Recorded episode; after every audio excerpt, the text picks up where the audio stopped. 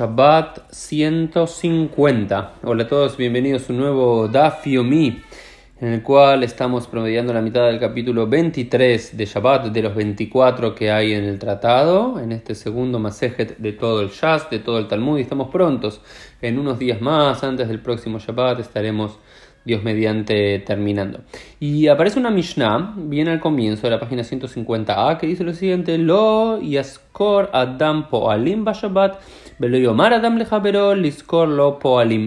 Eh, vamos a trabajar esta primera parte, la reisha, al comienzo de la Mishnah que nos dice que una persona no puede contratar empleados en Shabbat. Por supuesto que vos no podés contratar empleados antes de Shabbat para que trabajen para ti en Shabbat, pero tampoco podés contratar, dice aquí la Mishnah, contratar empleados en Shabbat, es decir, decirle a alguien tú ven y trabaja para mí, que sucede, más allá de que el trabajo sea después de Shabbat. No se pueden contratar empleados no solamente para trabajar en Shabbat, sino no se pueden contratar empleados en Shabbat. Y tampoco le puedes decir a un compañero que te contrate para ti empleado. Entonces acá hay dos categorías eh, importantes para ver.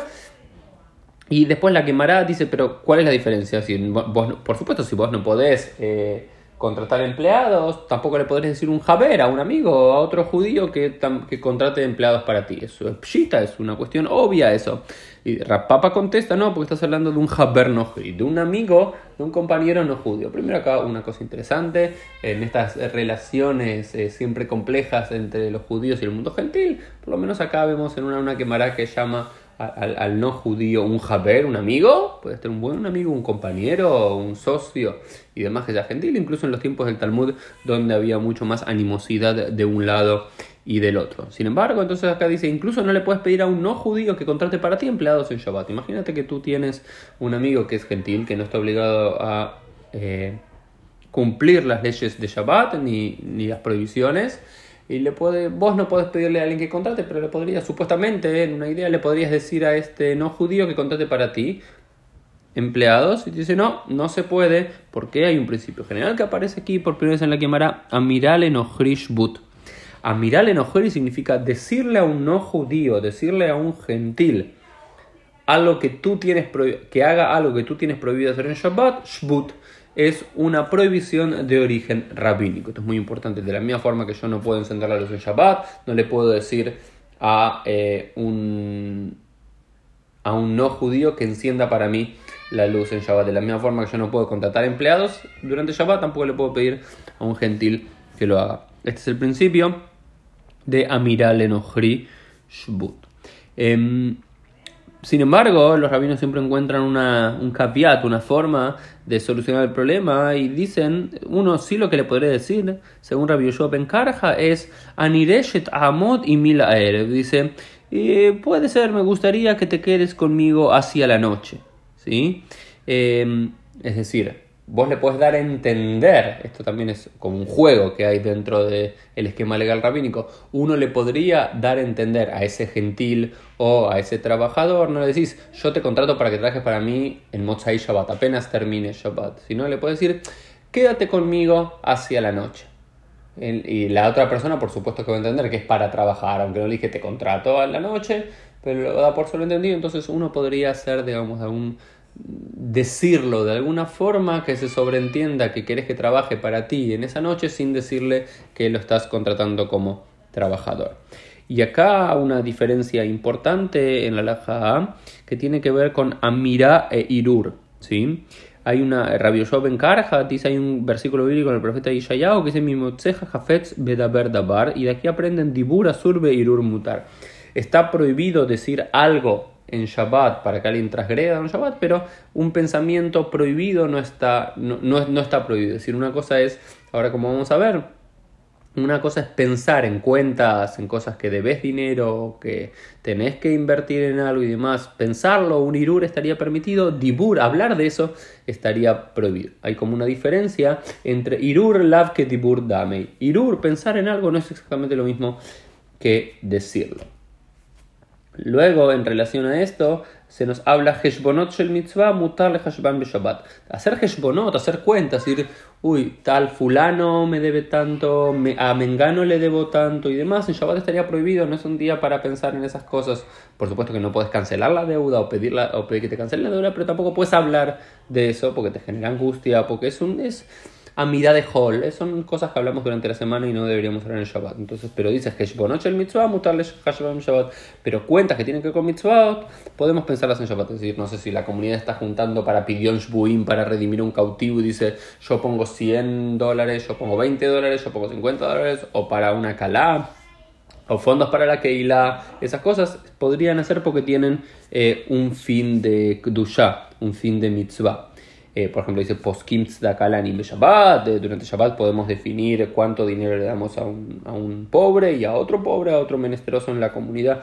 Todas esas cosas se podrían hacer sin ningún problema en Shabbat. ¿Por qué? Porque dice Jafetzeja Asurim, Shamaim, Mutarim. Tus asuntos están prohibidos, siguiendo el versículo de Isaías. Mimzo Jefzeja Betaber Dabar. ¿Sí? Tus asuntos están prohibidos. Si tus asuntos comerciales estaría prohibido hablar. Sin embargo, aquellos asuntos divinos del cielo están permitidos en Shabbat. De la misma forma que está permitido, esto se convirtió en uno de los mismos, en unos eh, mirot, una de las canciones más populares de la mesa de Shabbat, es Meshadehin al Leares Shabbat, Be al Tinokot Sefer Lamdo Umanut. Que sí se puede hacer en Shabbat a través de palabras, porque no se los considera ocupaciones banales o de la semana, sino cuestiones santas, se lo puede. Puedes organizar eh, un Shidach en Shabbat. En Shabbat se puede organizar un Shidach, eh, un encuentro, decir que tal hijo se va a casar con tal hija en Shabbat, se podría hacer sin ningún problema. Eh, y también enseñarle a un niño a leer de, un libro y enseñarle una profesión, son todas cosas que se podrían hacer de Shabbat por ser consideradas Heftzei Shamaim, asuntos divinos y no asuntos mundanos. Lo que está prohibido es hablar de asuntos eh, mundanos.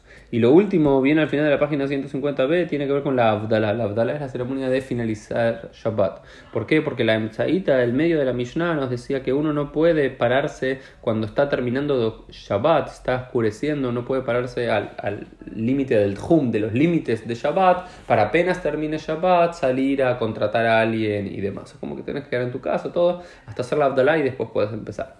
La Abdalá, esta ceremonia de diferenciación, y hay como tres formas de hacer esta Abdalá. Una es Abdalá Batfila. Una es la diferenciación en la tefila misma, en la plegaria de Arbit, en la cuarta de las bendiciones.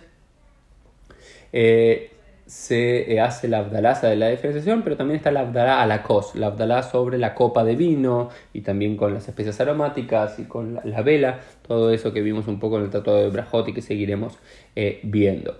Y Ben eh, Rabbi Eliezer Ben Jacob dice: la Adam Kodem una persona tiene prohibido hacer sus tareas, hacer sus cuestiones cotidianas, eh, mundanas, hasta que haga la abdalá. Debería ser la abdalá a la cos ¿sí? Amabdil Tzarish Abdil Alakos. Y Shmuel dice, Shmuel dice que quien hace la Abdalá en la Tfilá, quien hace la Abdalá en la Tfilá, todavía tiene que esperar para hacer la Abdalá a la cos sobre la copa de vino. Al parecer esta es la costumbre de Babilonia, sin embargo me araba, ambrinan, pero sin embargo en la tierra de Israel, Aji Amabdil Ben Kodesh Lehol Beabdinan Tzorhin. Directamente en la tierra de Israel no esperaban hacer ni siquiera la Abdalá sobre la Tfilá, o a veces sí la Abdalá de la Tfilá y ni siquiera eso, o esa es la Abdalá, no, no, no, era necesario hacer la Abdalá la cosa, Abdalá sobre la copa de vino, sino directamente decían, Baruch Shema, Mamdil Ben Kodesh Lehol, bendito será estudios, qué diferencias entre lo sagrado y lo profano, inmediatamente hacían sus necesidades. Hoy como queda la alajá más para aquellos que están interesados, la alajá práctica,